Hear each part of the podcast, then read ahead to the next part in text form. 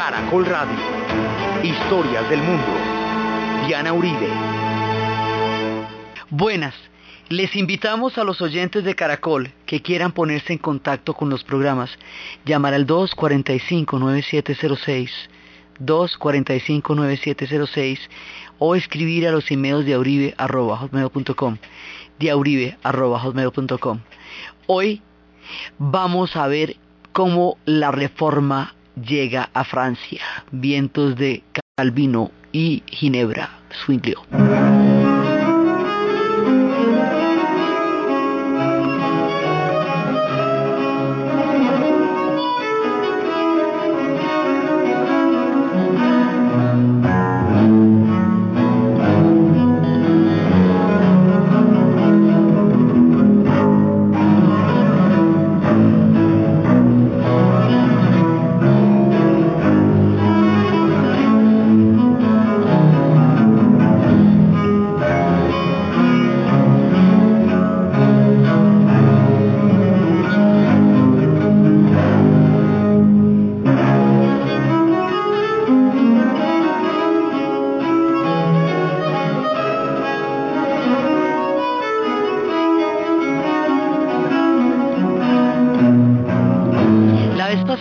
Estábamos viendo cómo el movimiento de la reforma protestante va a generar una fractura en el mundo europeo, una fractura de un tamaño que se va volviendo como una ola de nieve que se convierte en una avalancha y cómo esto se va a hacer imparable. Estábamos viendo cómo Lutero va a formular las famosas tesis en donde cuestiona una serie de elementos de la iglesia, que eran las indulgencias, que eran los diezmos, es decir, todo lo que tenía que ver con la manera como se compraban en ese momento los sacramentos, el lujo del papado, toda la, el boato que existía en el Vaticano en ese momento con respecto a la situación tan empobrecida y tan triste de los pequeños monasterios y abadías a todo lo largo de Europa, y cómo en un momento dado llega a plantear que no necesita una intermediación entre su fe y Dios, porque él puede tener acceso directo, lo que le quita un papel fundamental al clero que para entonces ya llevaba un nivel de poder muy grande después de 11 siglos de la Edad Media. Entonces habíamos visto cómo las tesis de Lutero llegan a, crear, digamos, como el punto de la doctrina que ya lo había dicho Wycliffe, que ya John Hughes eh, en, los checos, había, en, República, lo que hoy es Checoslovaquia, había muerto por eso. Pero Martín Lutero lo convierte en una doctrina que va a ser conocida por muchos. Habíamos visto por qué la van a conocer. La van a conocer por la imprenta. Porque la historia venía de mucho tiempo atrás y era que se había hablado de una elaboración de fieltros que los chinos se habían inventado en el año 105 y lo despedazaron y convirtieron esto en tejidos de papel y lo colocaron en moldo y lo secaron. El secreto de la fabricación del papel lo tuvieron ellos durante cinco siglos, hasta cuando era conocido solamente por los asiáticos y los árabes un día lo conocieron, lo llevaron a España, se estableció la primera fábrica de papel europea en Valencia, eh, que hoy en Játiva le llamaban en esa época, y en 1190 estaba funcionando ya en Jawalt, en el primer molino de papel francés que era mucho más ligero, más manejable y bastante, bastante menos costoso que el pergamino. Entonces el papel se iba a imponer necesariamente porque era mucho más fácil de manejar y el papiro se quebraba y el pergamino era caro y el papel era chévere. Entonces el papel hace posible que se pueda difundir la imprenta porque ya tenemos sobre qué hacerla.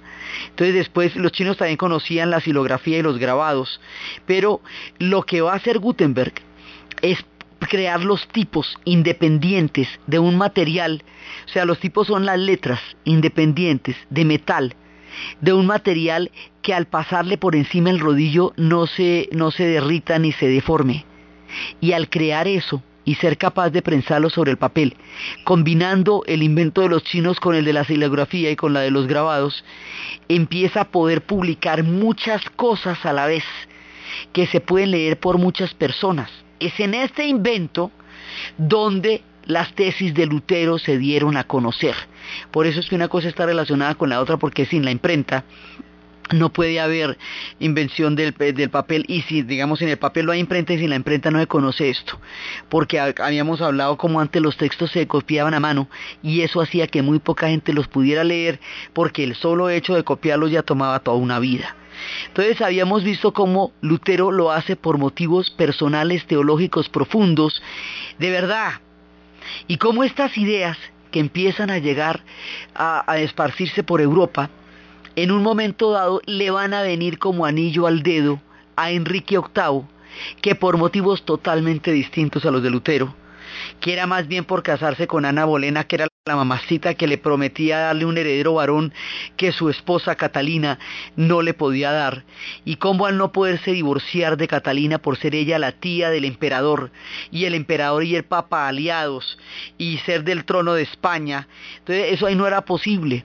Entonces él encuentra la manera de establecer la legalidad de ese divorcio, pero para ello tenía que desconocer al Papa, va a desconocer al Papa, va a crear una iglesia nueva con la base de las ideas protestantes, teniendo como cabeza su propia figura, él, Enrique VIII, se va a llamar la iglesia anglicana, porque es de los anglos, de la Anglia, iba a tener una cabeza litúrgica que es el arzobispo de Canterbury y aquí la idea del no celibato, es decir, que los clérigos se casen, porque habíamos visto cómo Lutero se salió de la orden y se casó con una monja, va a hacer que en el, en el mundo protestante los clérigos sí puedan tener mujeres e hijos. Entonces, que no existe el celibato allá. Y como al llegar hasta la figura de Enrique VIII, esto se vuelve un problema político, porque ya va a romper la unidad religiosa de Europa. Y esto ya es una cosa muy grande. Además, el hecho de que la isla la Gran Bretaña vaya a ser protestante, hace que pues Inglaterra en ese momento, porque la Gran Bretaña se va a formar mucho tiempo después, Inglaterra en ese momento va a ser protestante, hace que haya un lugar y un refugio donde todos aquellos que vayan a ser perseguidos por abrazar la reforma puedan llegar a encontrar una salida segura eh, porque esto se va a volver una cosa muy fuerte.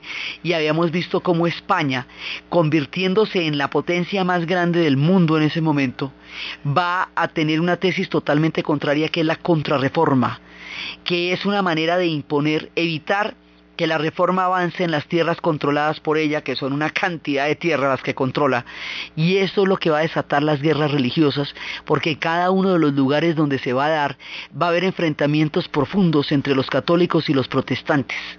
Entonces, ese es el marco general que habíamos visto la vez pasada. Pero es que resulta que aquí vamos a ver un personaje que es francés.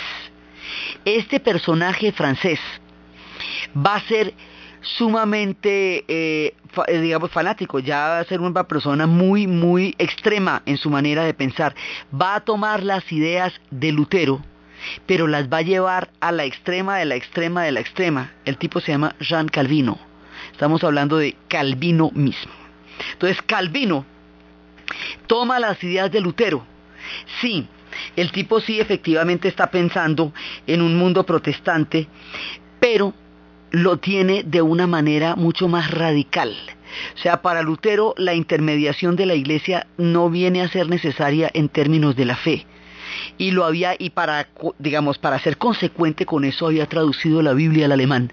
Y cuando traduce la Biblia al alemán, acuña el alemán como idioma. Tyndall había traducido la Biblia al inglés y haría otro tanto.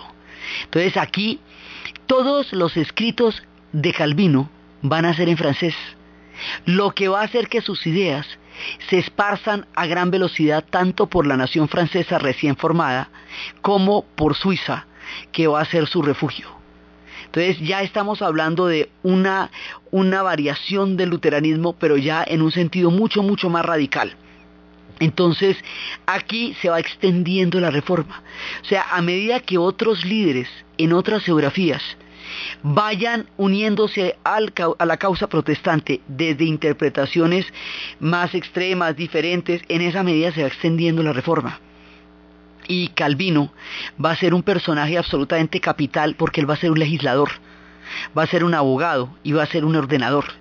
Y él más que crear una fe, va a crear una sociedad que viva de acuerdo con esa fe en un sentido fundamentalista, es decir, de volver a los fundamentos y de hacer de una lectura literal. y en ese momento los vientos de la reforma soplan sobre Francia.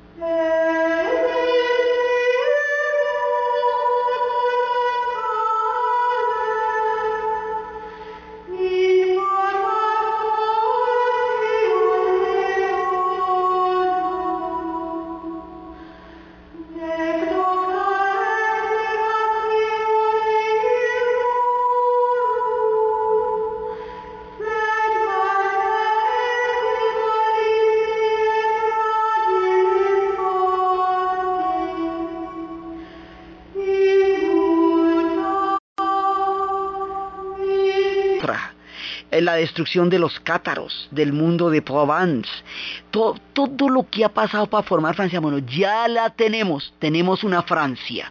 Esa Francia la podemos llamar como tal a partir de Francisco I.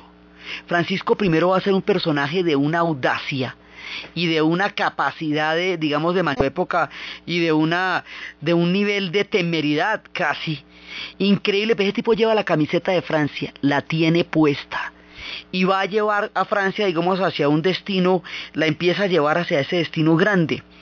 Pero tiene el problema de que la reforma le va a romper ese país, por lo menos va a generar una profunda división. Y hombre, están bajo el yugo español porque esta es una rebelión sin cuartel, la que van a tener los Países Bajos y particularmente Holanda contra España entonces todos los países que están en contra de España, o sea, los futuros países que hoy por hoy, son naciones, pero en la época estaban gobernados por España, y están en contra de ella, van a abrazar la fe de la reforma porque ella es la contrarreforma. Entonces, lo que va a pasar es que España se está expandiendo tanto que empieza a rodear a Francia de una manera muy peligrosa.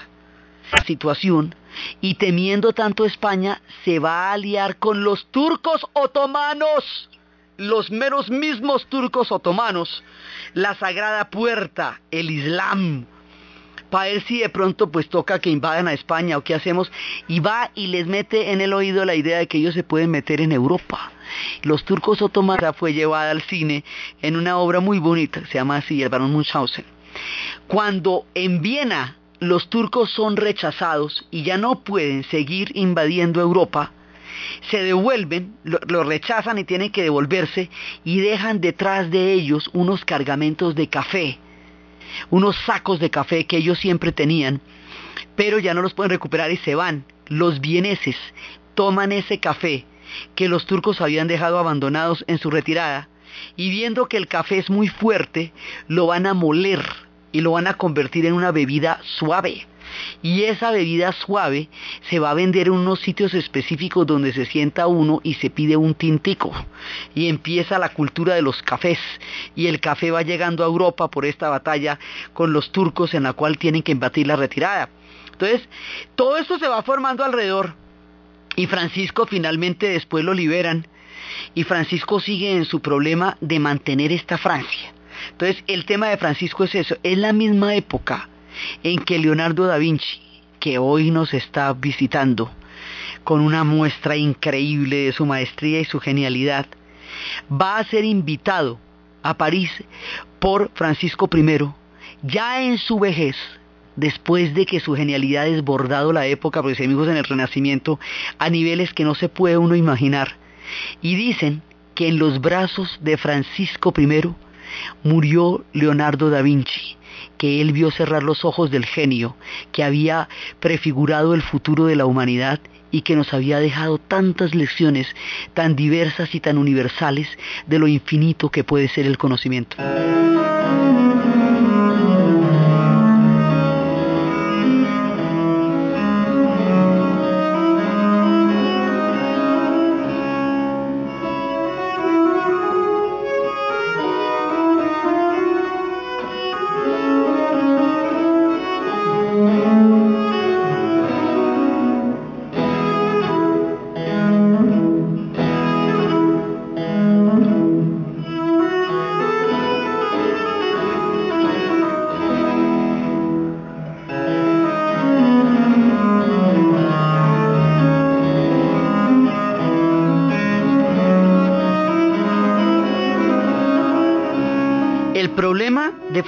I es que si hay protestantes en Francia, ellos no reconocen la legitimidad del rey, porque no reconocen mayor autoridad que la autoridad religiosa. Y eso sí es un problema, porque ponen en cuestionamiento su legitimidad y eso no es posible. Entonces, ¿por qué la ponen? Porque es que Calvino va a crear toda una doctrina alrededor de las tesis de Lutero, pero mucho más extremas. Y es lo que llamamos el calvinismo. Entonces, Calvino lo que cree es en una serie de, cosas. Primero, él piensa que para que una fe pueda realmente abrazarse con la debida integridad, debe poder gobernar y debe poder legislar y regir, porque tipo es un abogado, los actos de la vida cotidiana. Y debe decir qué cosas se pueden y qué cosas no se pueden. Y debe reglamentar cada acto, lo que es la vida dentro del hogar, fuera del hogar, lo que es la sexualidad, lo que es la comida, todo lo va a reglamentar. Pero si eso se va a reglamentar, entonces eso hay que vigilar que eso se cumpla como dijimos. Si eso se va a cumplir como dijimos, ahí hay unos funcionarios o unas especies de clérigos que van a vigilar que la gente sí está haciendo lo que dicen que toca hacer. ¿Sí? Entonces, esto es una teocracia lo que quiere Calvino, que solo reconoce la inmensidad y el poder de Dios, que no reconoce, no reconocería en rigor al rey, y ahí sí tenemos problemas, ahí sí vamos a tener problemas. Entonces, estos franceses que se vuelven protestantes los vamos a llamar hugonotes. Sí, es como se llaman, hugonotes. Y a eso los van a perseguir porque es muy peligroso lo que están implicando. Esto sería un estado teocrático en la mitad de un mundo que al fin está saliendo de toda la teocracia del medioevo. Esto sería una policía que está mirando, estos serían clérigos que están revestidos de un poder político, pero que lo hacen en nombre de una fe religiosa y esto es muy parecido desde otro punto de vista a lo que es el chiismo en el Islam que es donde los clérigos y los gobernantes son la misma cosa y donde hay una especie de policía del Islam que está eh, revisando que la gente haga lo que toca hacer y se comporte como toca que se comporten. Entonces, esos fantasmas que hoy rondan Europa y a los que se le tiene tanto terror, y a los que se les llama fundamentalismo, y a los que se les habla como si fueran cosas surgidas de no sé dónde, era el clima de la época en tiempos de Calvino, solamente que no era en nombre del Islam, sino era en nombre de una reforma frente a la Iglesia Católica de un mundo que se llamaría el mundo de los protestantes. Eso es diferente, hay una diferencia fundamental con Lutero. Lutero no cree en la necesidad del clero porque su fundamento es la relación directa con Dios. Calvino sí requiere de una serie de personas que estén vigilantes, porque lo suyo es una legislación. Lo de Lutero es una teología. Entonces sí son protestantes, están reformando, son reformadores, pero ahí hay diferentes posiciones de un lado al otro.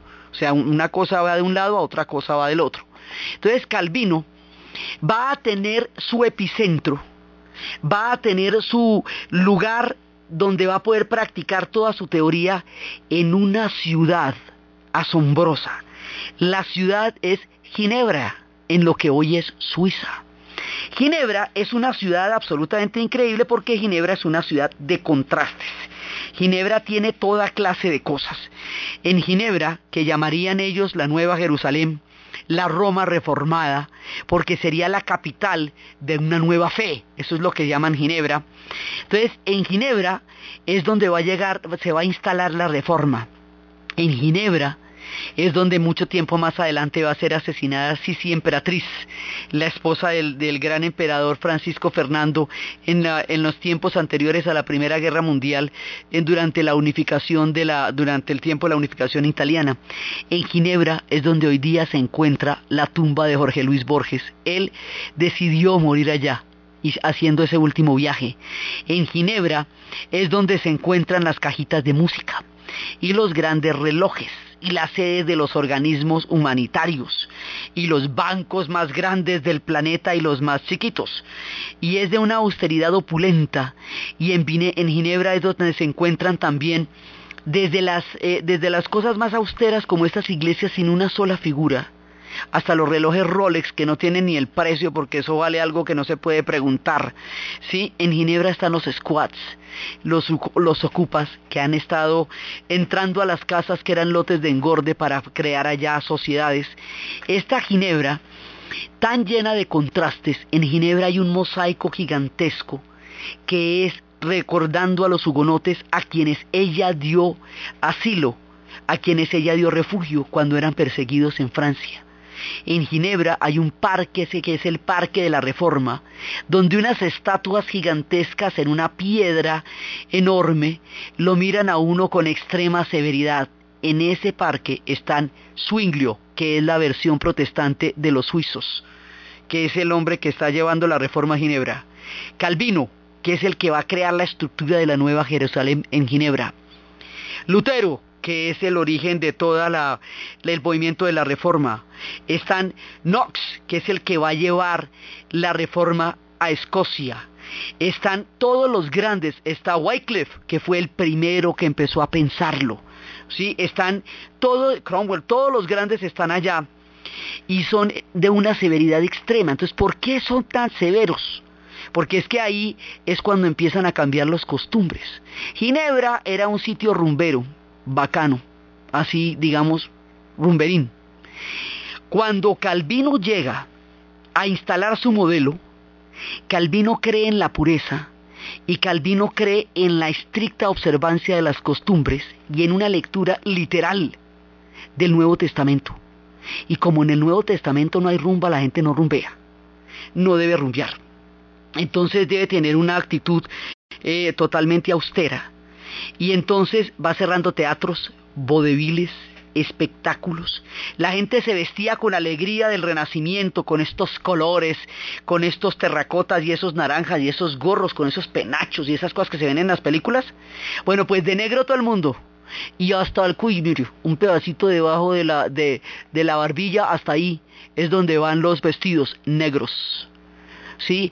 Estos vestidos negros con estos gorros así que se van a poner encima. La gente no puede derivar el placer en la vida porque el placer es una tentación. Entonces no puede tener una comida deliciosa porque eso produce la concupiscencia de los sabores riquísimos. La sexualidad va a ser solamente procreativa, nadie puede divertir con eso porque eh, para eso lo hizo el Señor. La comida es para sobrevivir. Eh, digamos, un nivel de austeridad increíble. Esto, estas cosas para Lutero no eran esenciales. Para Lutero era esencial el tema de la fe y el tema de las indulgencias y los diezmos y su separación de la Iglesia Católica. Pero sí lo van a hacer para Calvino. Y más adelante, cuando este movimiento puritano se afianza en Inglaterra a través de la figura del Oliverio Cromwell, van a prohibir hasta la celebración de la Navidad hasta cuando mucho tiempo después llegue Charles Dickens con el cuento de Navidad y vaya a llegar también eh, el príncipe de Hanover con su árbol de Navidad y lo ponga en el palacio de Buckingham. Pero este movimiento puritano es una parte del alma de Europa que hay que saber que existe allá porque eso tiene unas implicaciones muy grandes. Entonces, ellos tienen una serie de separaciones profundas de lo que es el mundo católico. Una de ellas es la figura de la Virgen. Entonces la Virgen para ellos no va a formar parte porque no creen en la virginidad de María. Al no tener a la Virgen como ícono religioso, se nos acaba el pesebre. Porque no ve que todo el pesebre es de la Virgen, los pastorcitos y San José. Entonces sin Virgen no hay pesebre. Por un lado. Por el otro lado, al no tener una figura femenina sacralizada, el papel de la mujer se hace muy, muy de segunda mano, porque primero las escrituras la ponen siempre por debajo. Y segundo, al no existir María como una referencia enaltecedora y sagrada, no hay un icono religioso de la figura de la mujer. La mujer en el mundo protestante va a tener un papel muy secundario, no en vano. En el siglo XX los movimientos feministas van a surgir justamente en los países protestantes y es donde más fuerza van a tener. Entonces, esto va a ser una serie de comportamientos que son totalmente diferentes y que son, ellos creen en la predestinación.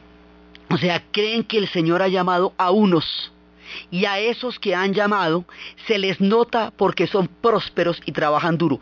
Creen en el trabajo y creen en el dinero que produce dinero. La Iglesia Católica no cree que el dinero deba producir dinero porque a eso lo llama usura. Mientras que en el protestantismo y en el caso de Calvino sí creen que el dinero debe producir dinero y que la producción de dinero es síntoma de predestinación y de prosperidad y que si se consigue con el trabajo duro, eso se muestra que el Señor está contigo. Hay quienes analizan esta doctrina y esta parte de la reforma como el origen del capitalismo y lo que llaman la ética protestante. Max Weber diría que la ética protestante es lo que explica cómo estas sociedades llegarían a tener unos niveles de boyancia económica gigantescos y de trabajo que fue capaz de generar y transformar las sociedades. Hay quienes lo explican en esa tesis de Calvino. Entonces, hay una serie de cosas que son totalmente diferentes. Sí, ellos no creen en la limosna, porque como la gente está predestinada, tampoco creen en la caridad.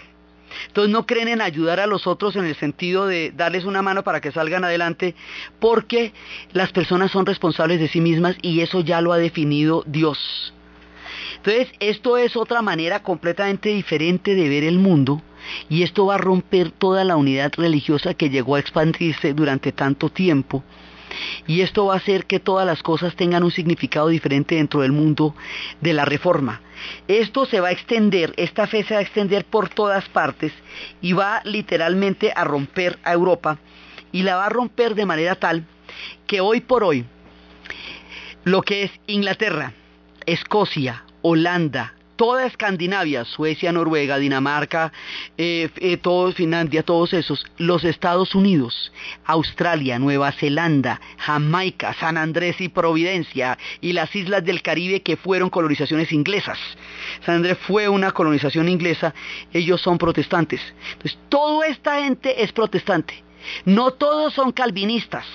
Unos son de la línea de Lutero, otros son de la línea de Zwinglio, otros son de la línea de Knox, o sea, cada uno de ellos va a tener diferentes interpretaciones del protestantismo de acuerdo con las cuales se va a acoger de la iglesia presbiteriana, de la iglesia baptista, de la iglesia anglicana. Sí, pero protestantes sí van a ser todos.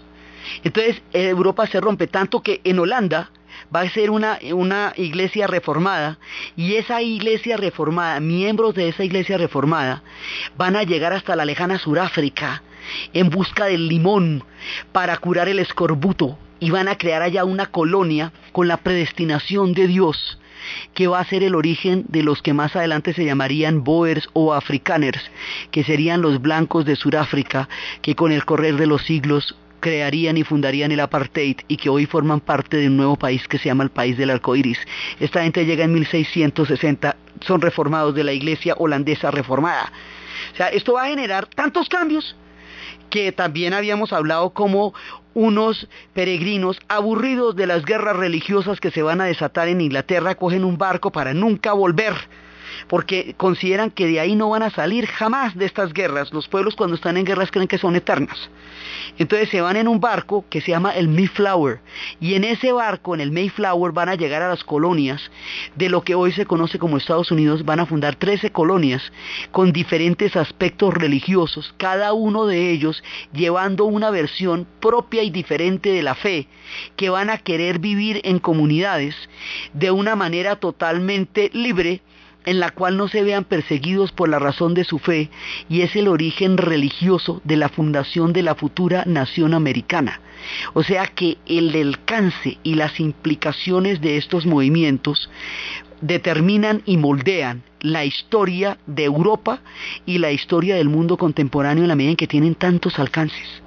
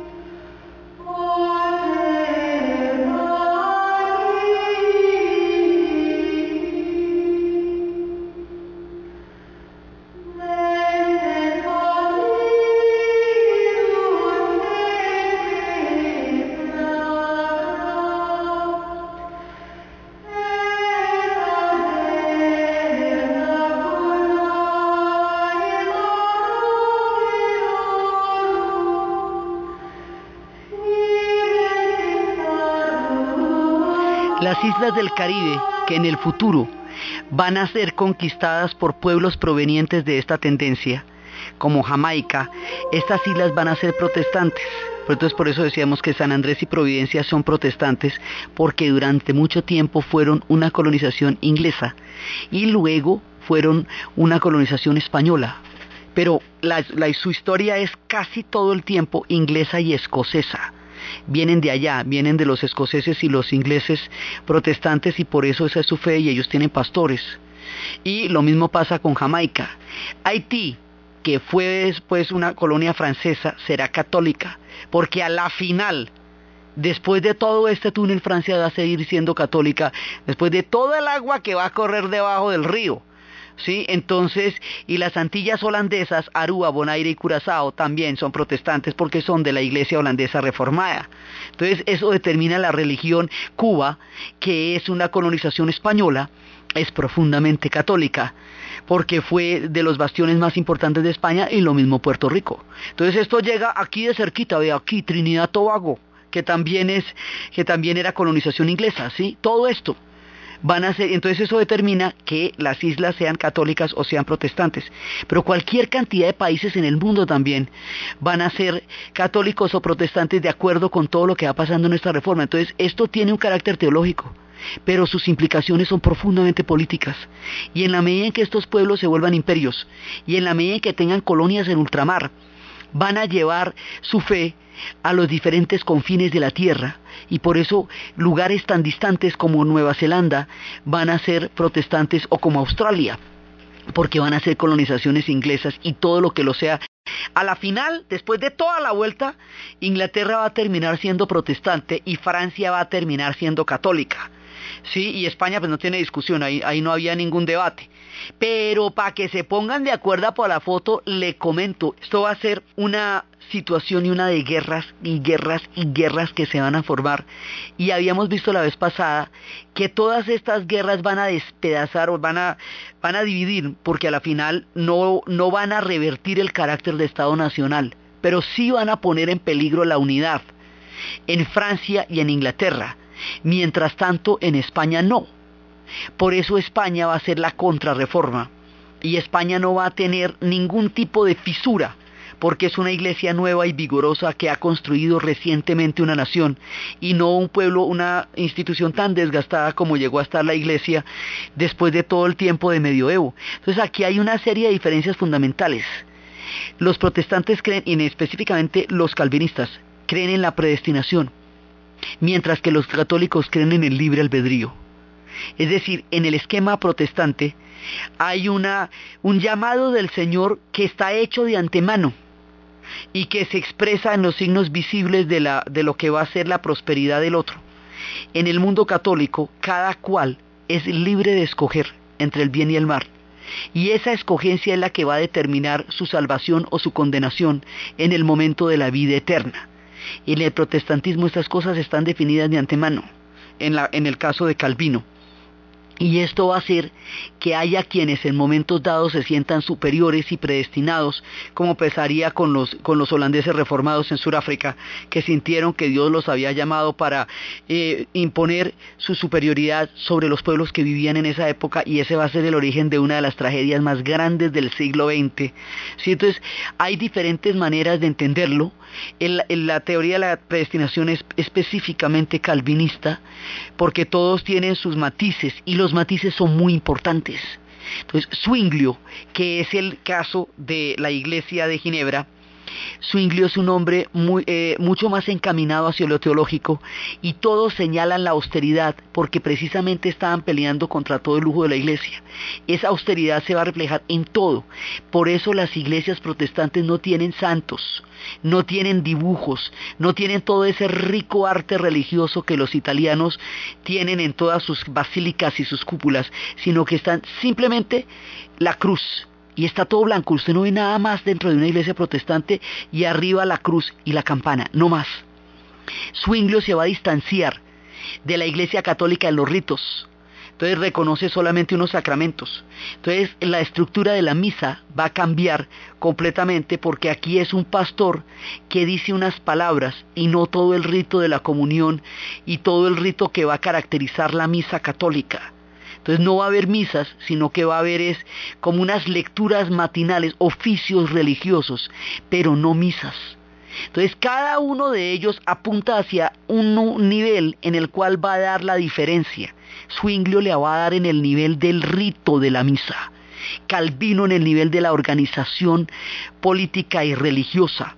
Enrique VIII en el tema del imperio. Lutero en todo el conjunto de las ideas que se van a conocer a través de la imprenta. Entonces, en ese momento Lutero va a crear el ejemplo de lo que él cree la iglesia reformada en Ginebra, a la que va a llamar la Nueva Jerusalén. Entonces, cuando llega al principio y la monta, lo echan por harto, ya por desesperante. Pero entonces luego Ginebra se pega una enrumbada, la cosa más impresionante, pero la que pachanga. Entonces hay quienes dicen que tampoco, que se les fue la mano y que vuelva a venir Calvino. Y Calvino rogado vuelve. Y ahí sí, ¿quién dijo miedo? Entonces, por motivos teológicos y por motivos de debatir una u otra eh, forma de fe, va a, va a ser quemada mucha gente tanto los católicos van a quemar a los protestantes como los protestantes van a quemar también católicos, porque en tierras donde mandaba Calvino la cosa era a fuego. Y uno de los personajes que va a ser quemado por Calvino se llama Miguel Servet y era un médico español que había descubierto una sutileza, la circulación de la sangre y el hombre tiene un debate teológico y lo terminan quemando y el hombre lo que estaba diciendo era que la, sangre circulaba por venas y arterias. Entonces, aquí hay extremos de lado y lado, pues eso son guerras terribles, guerras de persecución, que van a estar también eh, metidas dentro de una cacería de brujas, porque todo este tema de las mujeres se va a convertir en un tema muy delicado, y en Escocia las quemaban y las hundían. Y entonces si la mujer por alguna razón flotaba, porque sus faldones producían una cámara de aire, era porque era bruja. Entonces la sacaban de ahí, la quemaban con todo y marido, porque las mujeres pertenecían a los hombres y si ella era bruja era porque el marido se lo había permitido. Entonces los hombres les ponían pesas en las faldas para que se hundieran de una vez y man fuera se hundiera ella y no la familia. Entonces el tema de las brujerías también van a estar asociados las cacerías de brujas a estas épocas. Entonces son unas épocas de una intolerancia religiosa extrema pero son tiempos de mucho contraste porque está surgiendo la ciencia también.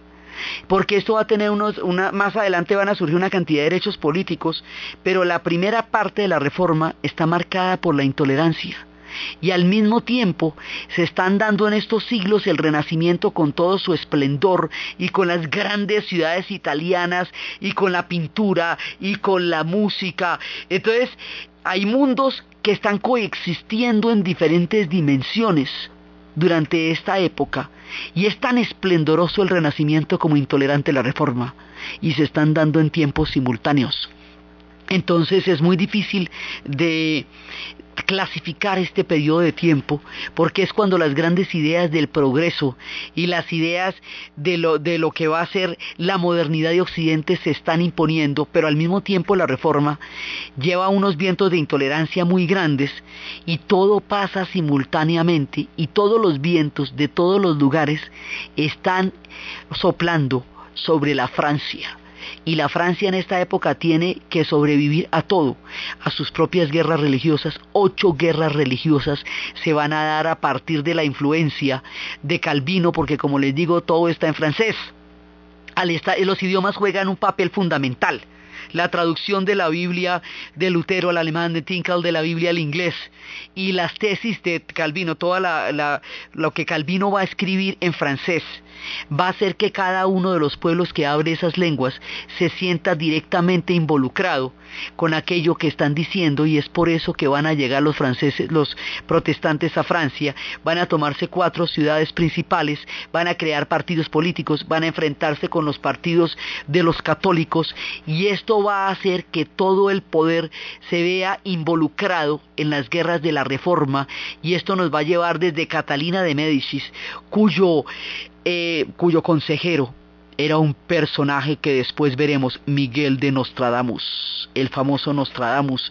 Y esto va a llevarnos a una cantidad de líos en las dinastías y en el poder que va a ser en últimas el final de los Valois y el comienzo de los Borbones.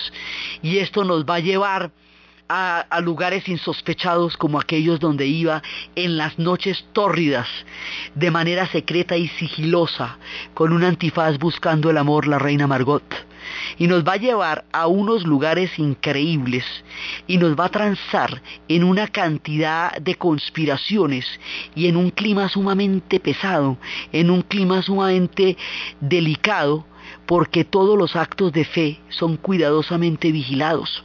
Entonces Calvino regresará a Ginebra, Ginebra se va a convertir en el mosaico de los protestantes, por eso tiene mosaico para los hugonotes, en el corazón de esa iglesia reformada, por eso tiene el parque de los reformadores, y desde el epicentro de Suiza, desde Ginebra, Calvino irradia sus ideas y esas ideas que Calvino está irradiando desde Ginebra son las que están permeando Francia y las que están llevando los vientos de esta profunda división entre una Francia tan profundamente católica tan reiteradamente católica, que la hemos visto hasta la saciedad como se ha comprometido con ese proyecto desde el comienzo de los tiempos, desde la herencia del Sacro Imperio Romano Germánico, y ahora enfrenta en su propia casa y en su propia lengua el mundo de la reforma que habría surgido en la Alemania, pero que ahora está tocando las puertas de Francia, y Calvino sigue gobernando, y Calvino sigue legislando y observando la legislación con un nivel de, sigilo muy grande. Era un tipo sarcástico, era un tipo eh, eh, iracundo, digamos, pero también era un tipo muy frágil y muy sensible y tuvo una esposa que adoró y después porque la otra era el dolor con estoicismo. Cuando ella muere, él lo toma con un estoicismo increíble. Eran seres coléricos también. Lutero era colérico, le daban unos ataques de bronca, pero le pasaban. A Calvino le daban menos fuertes, pero no se le pasaban. Entonces, estos personajes van a llenar de una severidad a una Europa, eh, digamos, rumbera. Y esa severidad va a quedar como una impronta en una forma de moral que tienen los pueblos protestantes y que es muy particular en los Estados Unidos, que va a ser un país creado alrededor del protestantismo. Detrás de todo esto están los puritanos, y los puritanos tienen una manera muy particular y austera de ver la vida, y eso marca una parte de la conciencia de Europa. La forma como los franceses van a lidiar con estos vientos de la reforma. Los aprietos en que eso los va a poner, la figura de Catalina, de la reina Margot, del duque de Guisa y de toda la cantidad de conjuras y conspiraciones que van a desgarrar a la Francia que finalmente va a salir victoriosa y va a terminar siendo católica porque como veremos París bien valdrá una misa. Es lo que vamos a ver en el siguiente programa. Entonces, desde los espacios de las tesis de Lutero, de los escritos de Calvino, de la Nueva Jerusalén, de la Roma reformada, de esta ciudad de Ginebra, de los vientos de la Reforma, de la audacia de Francisco I, de Da Vinci muriendo en sus brazos, de la imprenta llevando por todas partes los contenidos de esta nueva fe y de la Europa que se sacude bajo el cataclismo de un cisma religioso en la narración de Ana Uribe en la producción Jessy Rodríguez y para ustedes, feliz fin de semana.